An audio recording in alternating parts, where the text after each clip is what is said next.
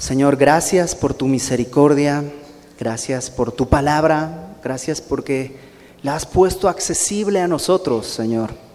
Te rogamos, como decía el salmista, que abras nuestros ojos y así podamos ver las maravillas de tu ley. Que tu palabra sea sembrada en nuestro corazón y dé abundante fruto para tu gloria, Señor.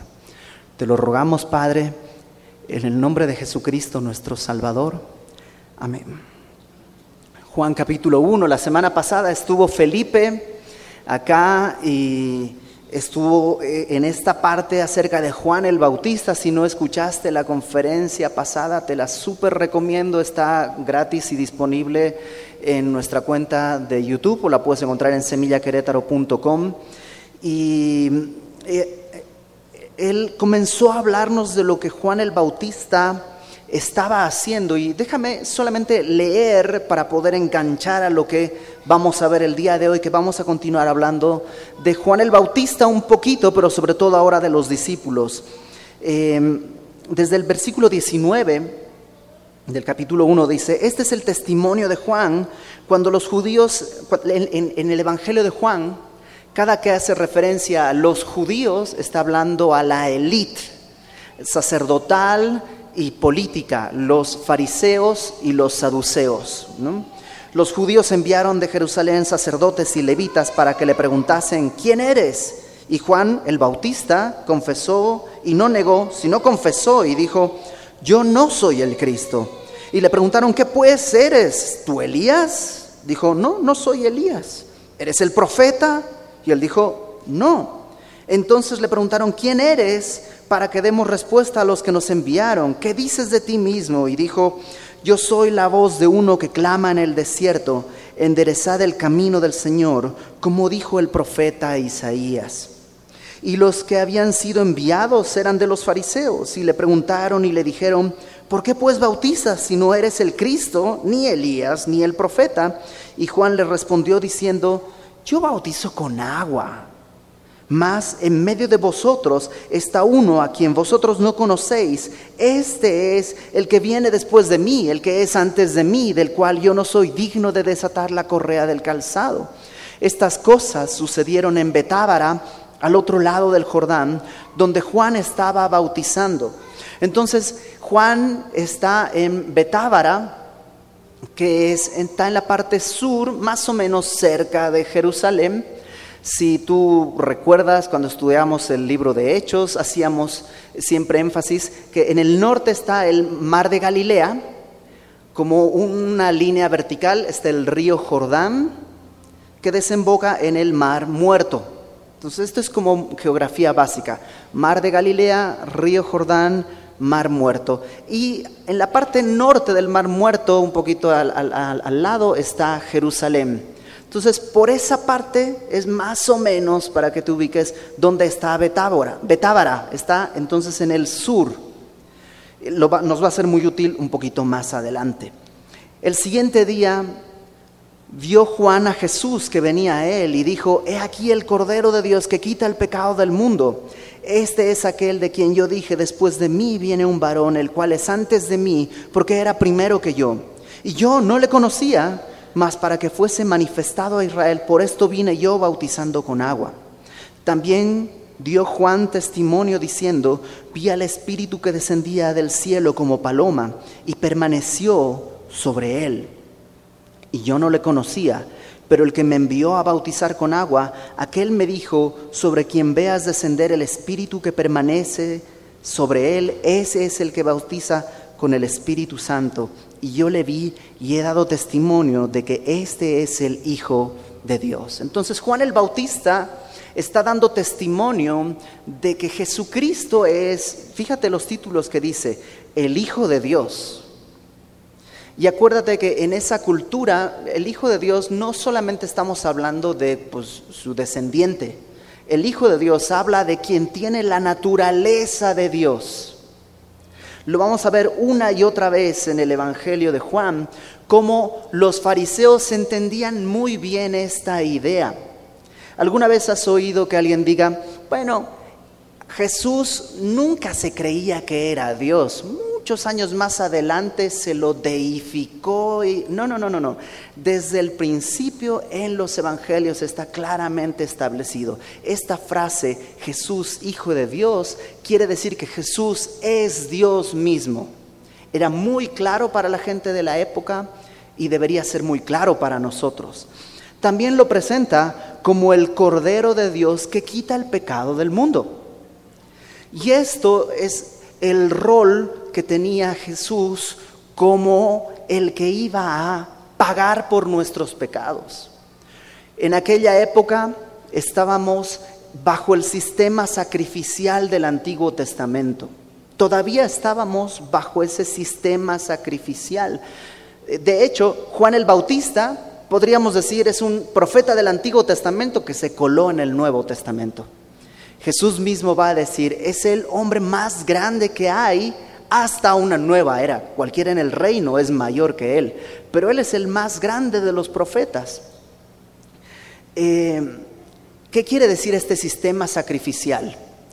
Todo, todo judío entendía que había pecado y todo judío entendía que el pecado tenía que ser pagado.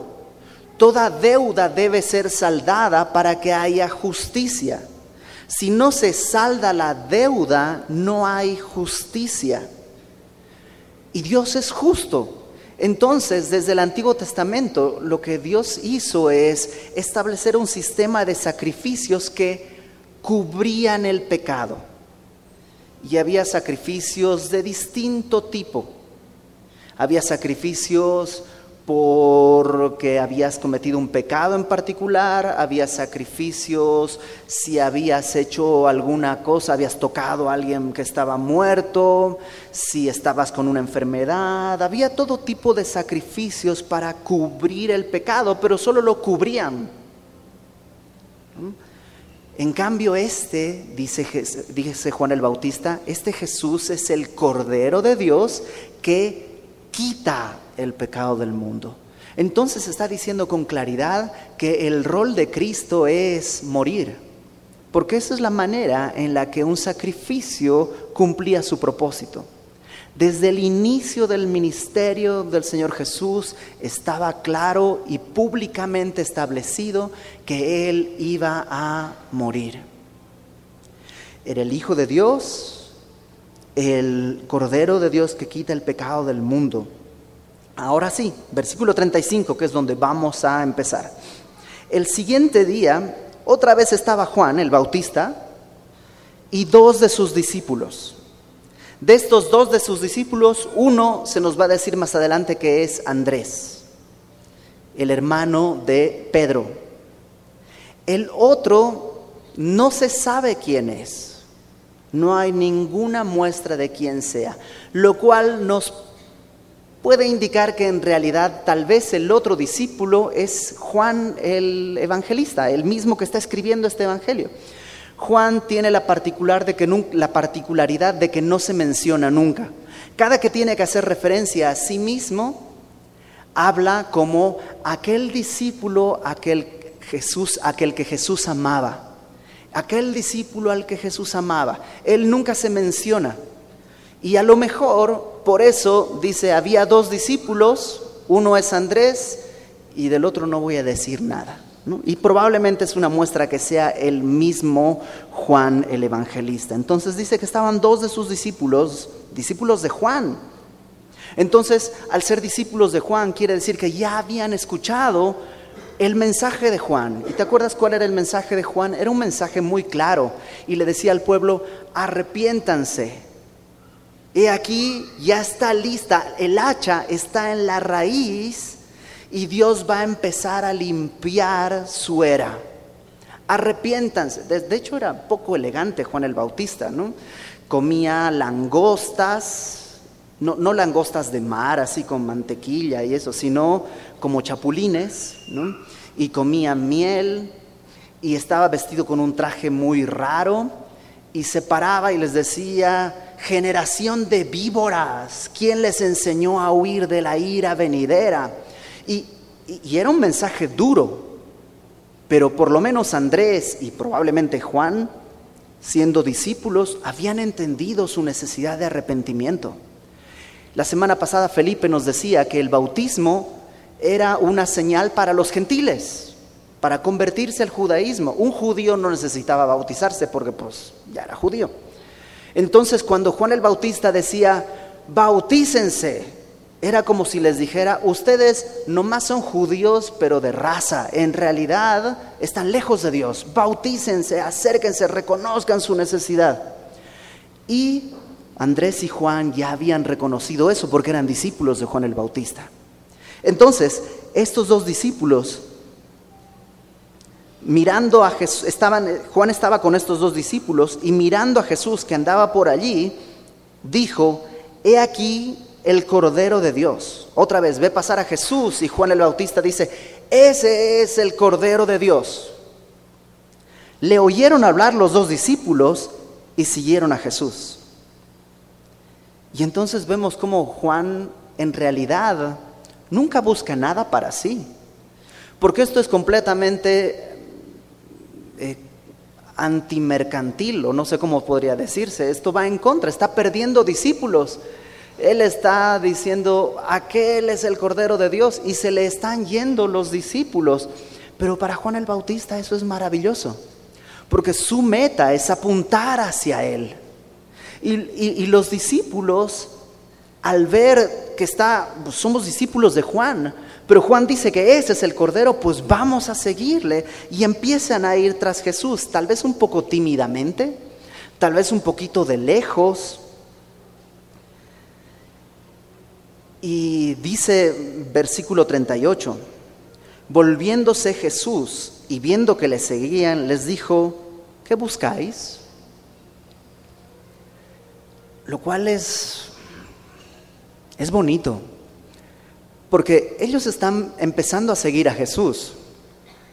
Y antes de ir más adelante, Jesús les pregunta, ¿qué buscan? ¿Qué buscan? O sea, ¿Seguir a Jesús es bueno? Sí. Pero Jesús también examina las motivaciones por las cuales estás siguiendo a Jesús. Hay gente que sigue a Jesús porque le han dicho que mm, sus problemas económicos van a terminar. Y Jesús dice, ok, ¿por qué me sigues? ¿Por qué vas a, arreglar mis problemas económicos? Mm, mm, no necesariamente. Algunos siguen a Jesús porque les dijeron que les va a traer salud. Algunos siguen a Jesús porque les dijeron que va a traer armonía. Algunos siguen a Jesús por costumbre. ¿Por qué estás siguiendo a Jesús tú? ¿Por qué estoy siguiendo a Jesús yo? A Jesús le importa. Estos dos discípulos escucharon qué cosa? he ahí el que va a traer la provisión. No, he ahí el rey de Israel que restaurará a Israel como la nación poderosa que era antes. No. ¿Qué escucharon ellos? He ahí el Cordero de Dios, el que puede pagar por tus pecados. Entonces cuando Jesús les dice, ¿qué buscan? Ellos responden, fíjate versículo 38, eh, le dijeron, rabí, que traducido es maestro, ¿dónde moras? O sea, básicamente lo que le están diciendo son dos cosas. Una, al decirle rabí, lo que le están diciendo es, no quiero una conversación ocasional, como en la calle, disculpe, ¿qué hora tiene? Las 3 de la tarde, ah, gracias, y te sigues. No, no quiero una conversación, quiero que seas mi maestro, quiero estar, ser discípulo tuyo. Para nosotros no es tan común la idea, porque el día de hoy en una escuela tú vas, tu maestro te enseña y te vas a tu casa y ya, ese es como nuestro sistema, hay muy poca relación. Pero en aquella época el, el, rabí era alguien que convivía constantemente con sus discípulos. Y lo que le están diciendo es esto, quiero que seas mi maestro, quiero aprender de ti. ¿Dónde vives? Quiero vivir contigo, básicamente. Entonces no le están diciendo quiero algo de ti, sino simplemente le están diciendo te quiero a ti. Y Jesús les responde algo bien bonito. ¿Dónde moras? Jesús les dijo, venid y ved. O sea, los invitó, vente. ¿Y ellos qué hicieron? Pues fueron y vieron. ¿no? o sea, qué fácil, ¿no? Qué fácil que el Señor Jesús se da la vuelta y te dice, ven. Y tú vas y ves. Vivieron donde moraba y se quedaron con él aquel día porque era como la hora décima. Hay un gran debate entre todos los teólogos qué es la hora décima porque hay dos maneras de contar. Una a la salida del sol y si contamos eso, a las seis de la mañana sería la hora cero, siete, uno. Entonces sería las 7, 8, 9, 10, 11, 12, 1, 2, 3, 4. Las 4 de la tarde si contamos en ese sistema. Había otra forma de contar que era el sistema gentil o romano, que era como un poco como el de nosotros, que a partir de la medianoche se contaba, entonces sería la 1, 2, 3, 4, las 10 de la mañana. ¿Cuál de las dos es? No lo sé. Y no creo que sea lo importante. ¿Sabes qué es lo importante? Que esto sucedió 40 años atrás de cuando Juan lo está escribiendo. Y todavía se acuerda la hora a la que Jesús lo llamó. O sea, fue tan impactante. ¿Qué cosas importantes han pasado en tu vida y te acuerdas hasta la hora? ¿A qué hora nacieron tus hijos? Es algo que, uno se acuerda, ¿no? Me acuerdo a qué hora nacieron mis hijos. Me acuerdo a la hora que fue mi boda. O sea, hechos importantes te, te marcan. 40 años después, Juan sabe, era, las, era la hora décima cuando Jesús nos llamó y estuvimos con Él por primera vez todo el día. Versículo 40. Andrés, hermano de Simón Pedro, era uno de los dos que habían oído a Juan y habían seguido a Jesús. Este halló primero a su hermano, algunas traducciones lo ponen como halló por la mañana a su hermano Simón y le dijo, hemos hallado al Mesías, que traducido es el Cristo. Entonces Andrés temprano va y busca a Pedro, su hermano, y le dice, Pedro, no sabes qué pasó.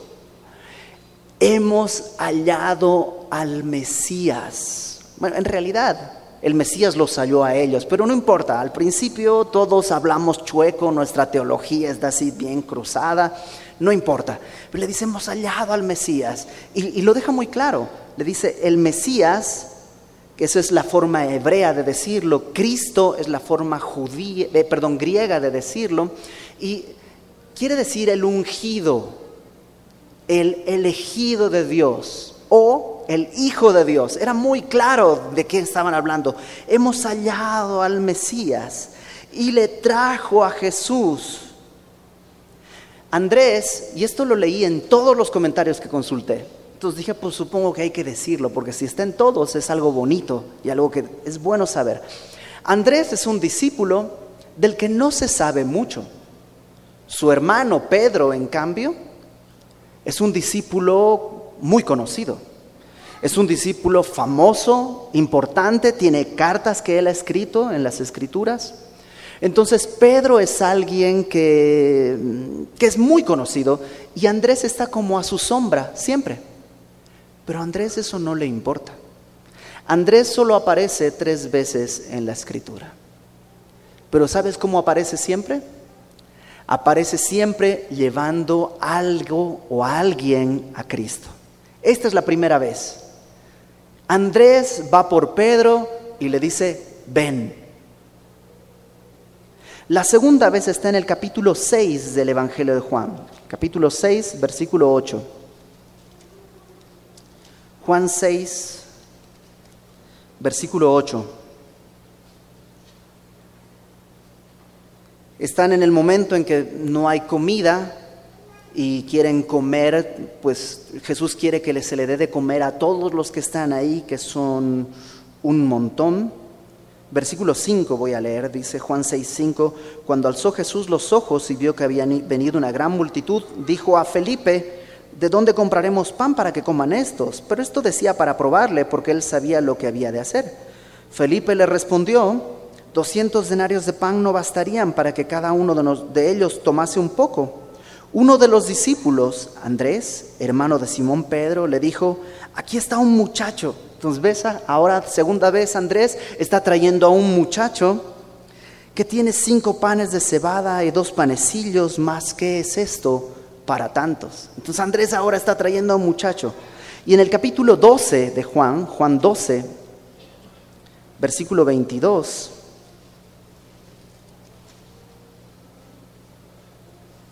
Vamos a leer desde el versículo 20, Juan 12, 20.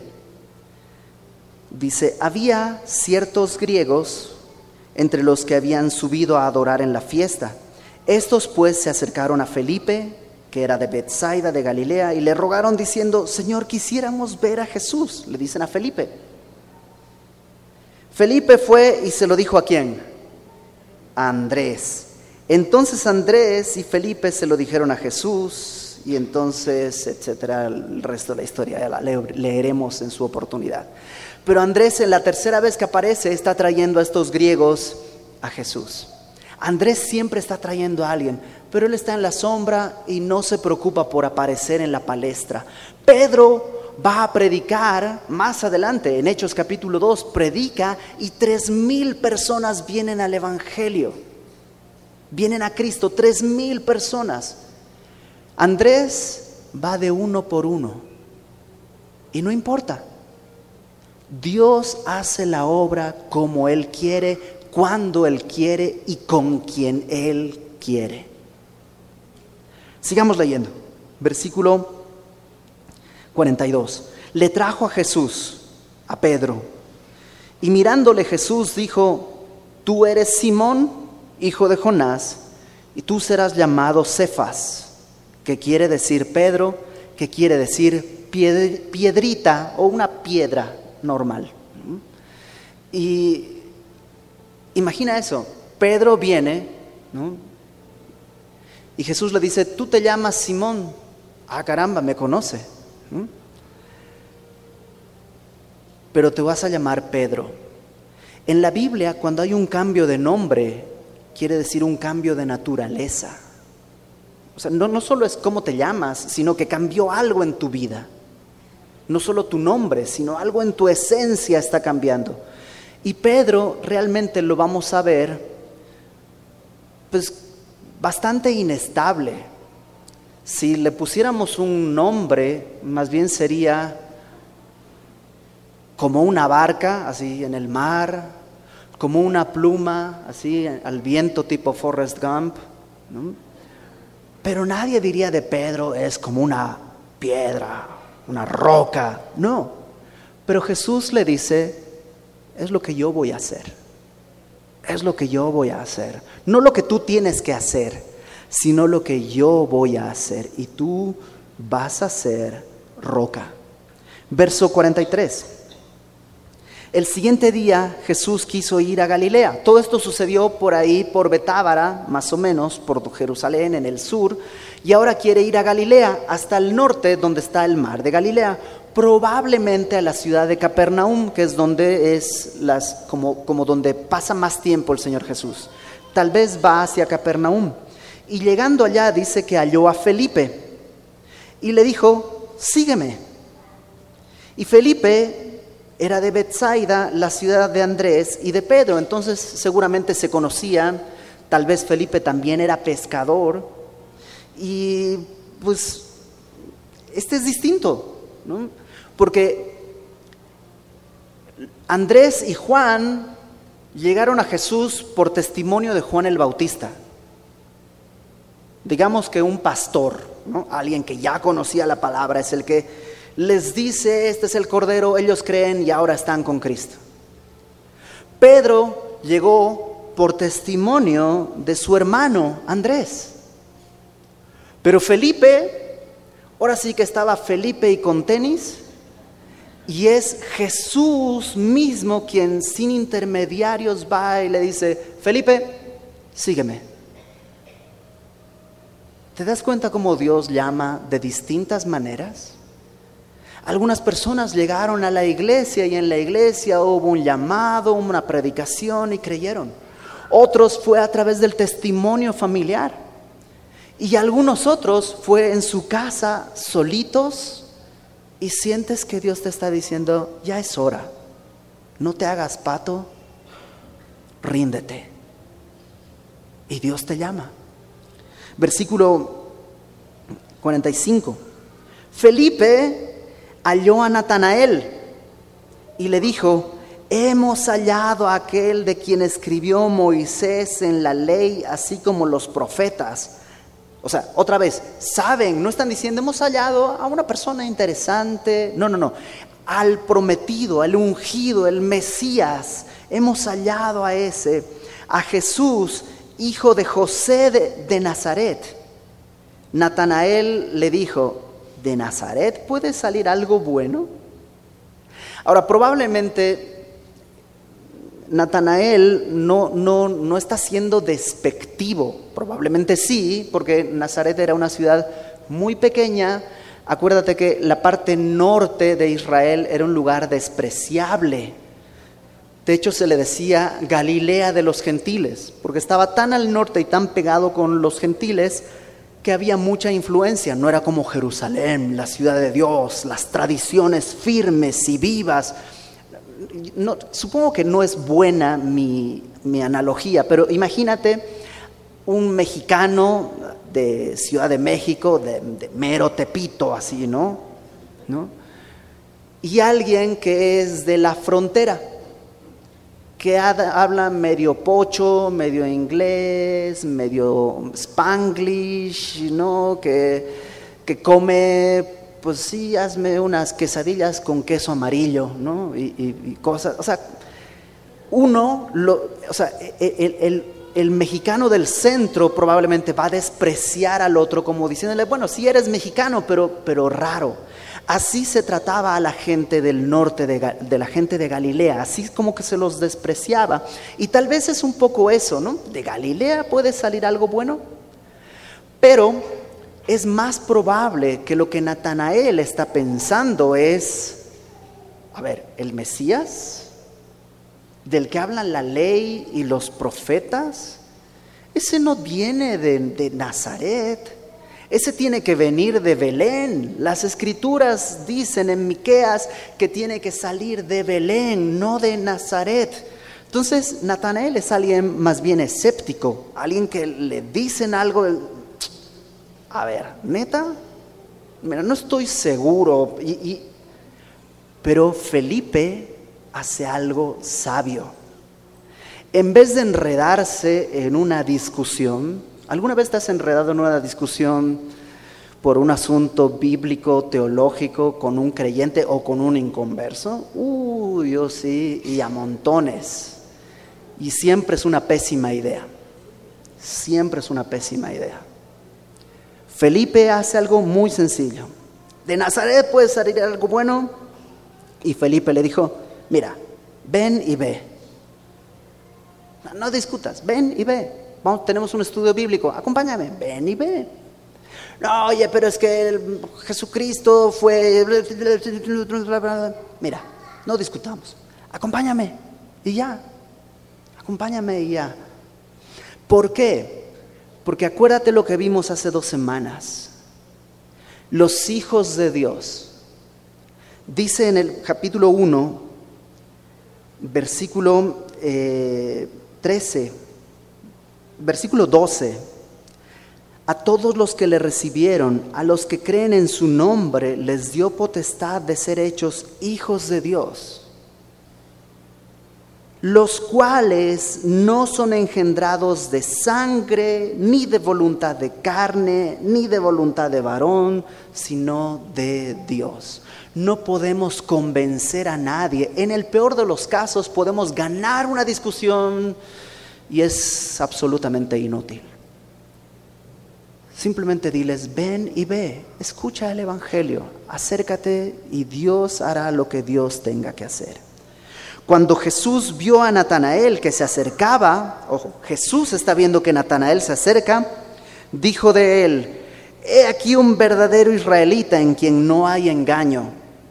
Probablemente es algo así como, algunas personas lo traducen de dos maneras. Uno, como este israelita digamos que habla derecho, no habla, no habla mm, como con un lenguaje ahí medio ambiguo, no, este dice lo que piensa.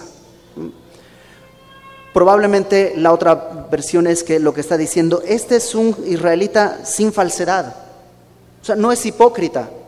Si cree, lo dice, si no cree, pues lo dice.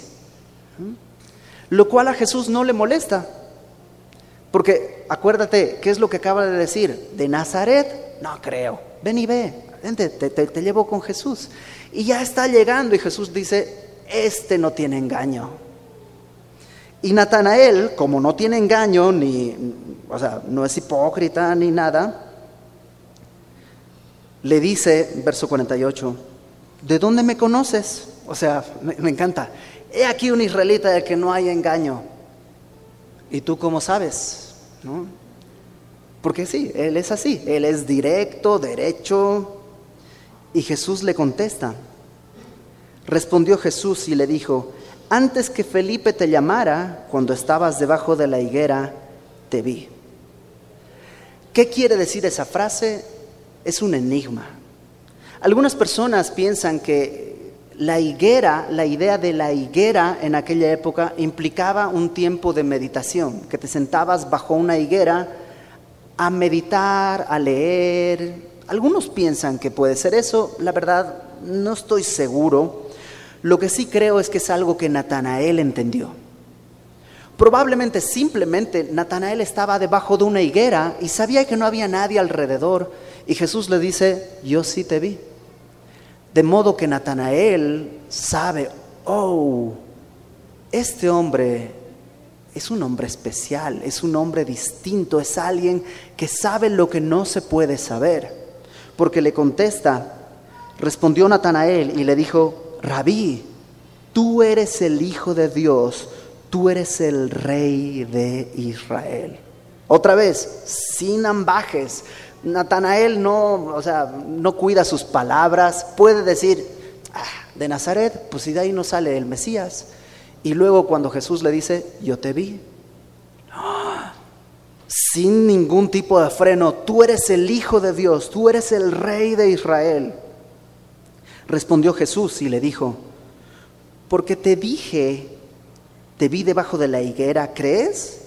Cosas mayores que estas verás y le dijo, de cierto, de cierto os digo, y esta frase, de cierto, de cierto, va a ser muy común en el Evangelio de Juan, que es una aseveración, algo real. Esto es algo, o sea, es un, es un énfasis sobre lo que estoy diciendo.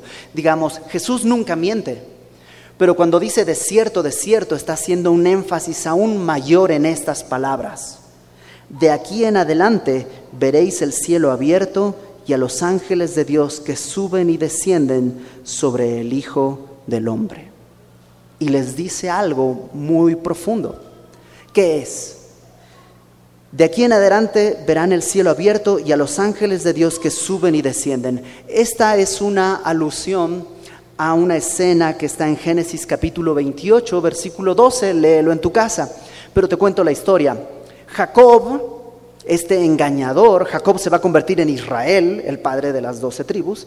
Jacob está huyendo de su casa y pasa por un lugar en el que tiene sueño y agarra una piedra, la usa de almohada y se duerme.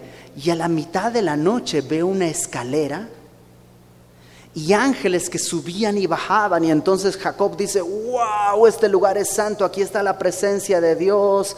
Y entonces ya hace todo un ritual, todo mal. Y bueno, eso lo veremos cuando estudiemos Génesis. Pero lo que está diciendo Jesús es, en realidad, yo soy esa escalera que conecta el cielo y la tierra. La única manera de ir al cielo es a través de mí. Yo soy a través de mí vienen los ángeles al servicio del hombre. Y yo soy la, la única conexión que hay entre el cielo y la tierra.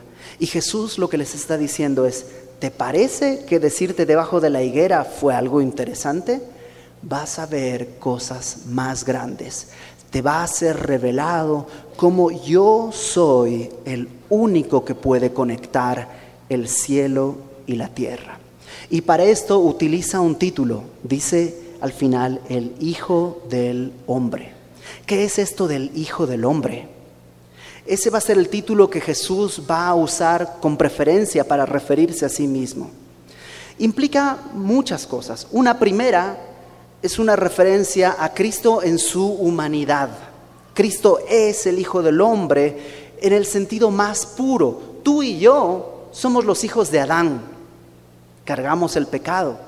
Él es el Hijo del Hombre en el sentido más puro. Él no tiene pecado. Él es el hombre por antonomasia.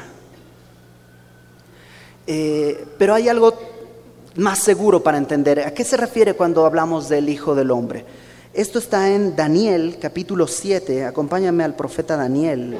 Ya vamos a terminar. Daniel capítulo 7.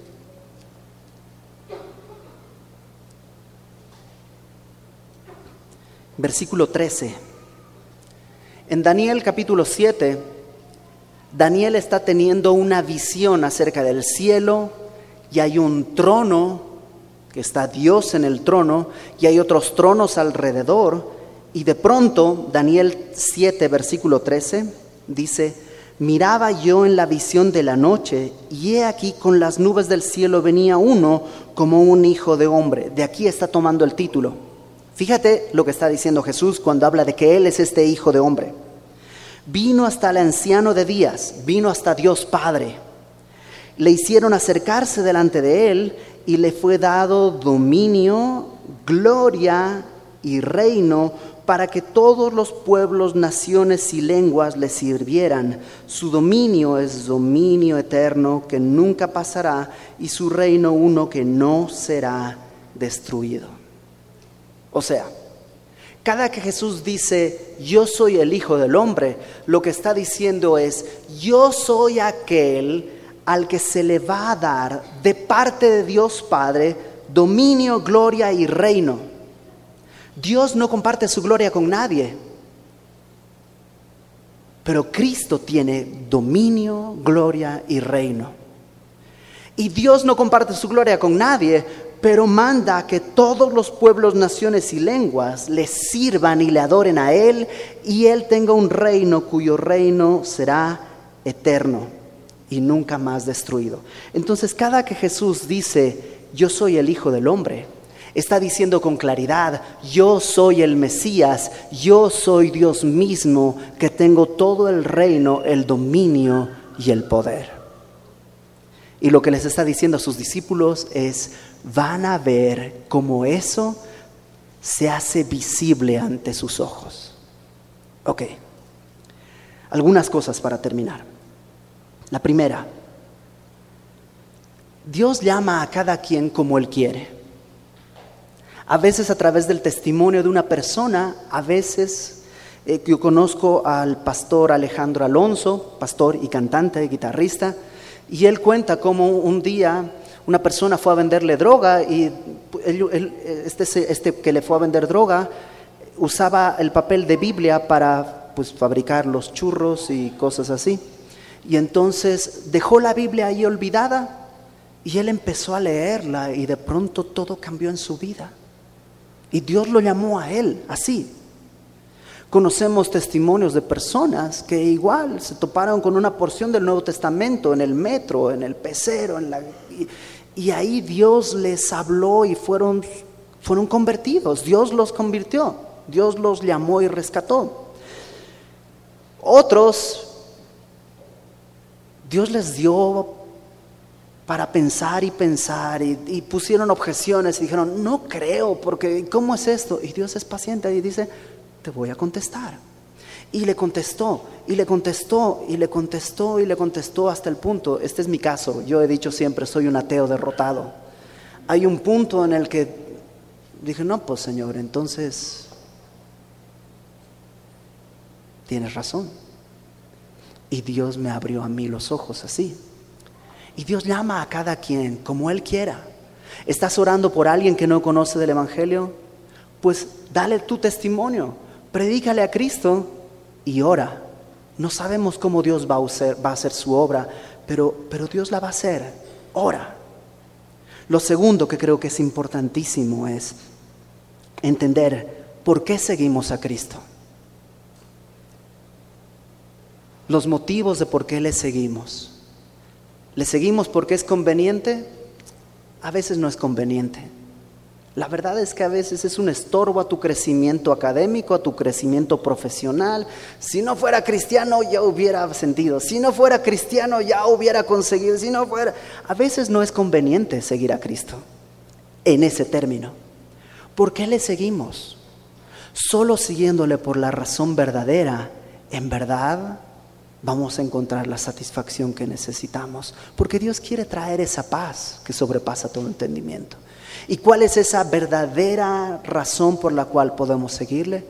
Porque somos pecadores que necesitamos de un Salvador. Y ese Salvador, ese Cordero de Dios que quita el pecado del mundo, es Cristo. Y Él es no solo el Cordero de Dios, Él es el Rey, Él es el Mesías, el ungido, Él es el Hijo del Hombre, el Rey de Israel, el que tiene el dominio, el poder y la gloria. Y delante de Él, tú y yo solamente estamos llamados a postrarnos. ¿Qué te parece si oramos? Señor, gracias. Gracias porque tú nos has revelado tu naturaleza. Y si alguien aquí el día de hoy no ha entendido quién, quiénes somos, Señor, no ha entendido quién es, no ha entendido quién eres, Señor, por favor. Trae, trae esa luz, esa nueva revelación necesaria para poder seguirte. Haz tu obra, Señor. Extiende tu mano sobre nosotros. Abre nuestros ojos. Que podamos seguirte por la razón fundamental. Porque hemos entendido nuestra necesidad y también hemos entendido la gran misericordia que has tenido por nosotros al extender tu reino, pagar por nuestros pecados y darnos esta gran esperanza. Gracias Padre. Gracias Señor. La gloria y la honra te pertenecen solamente a ti. Pedimos que tu corazón, Señor, sea puesto en nuestro corazón para poder amar a los demás de la manera en que tú les amas y así predicar tu evangelio. Que sea para tu gloria, Padre. En el nombre de Cristo nuestro Salvador. Amén.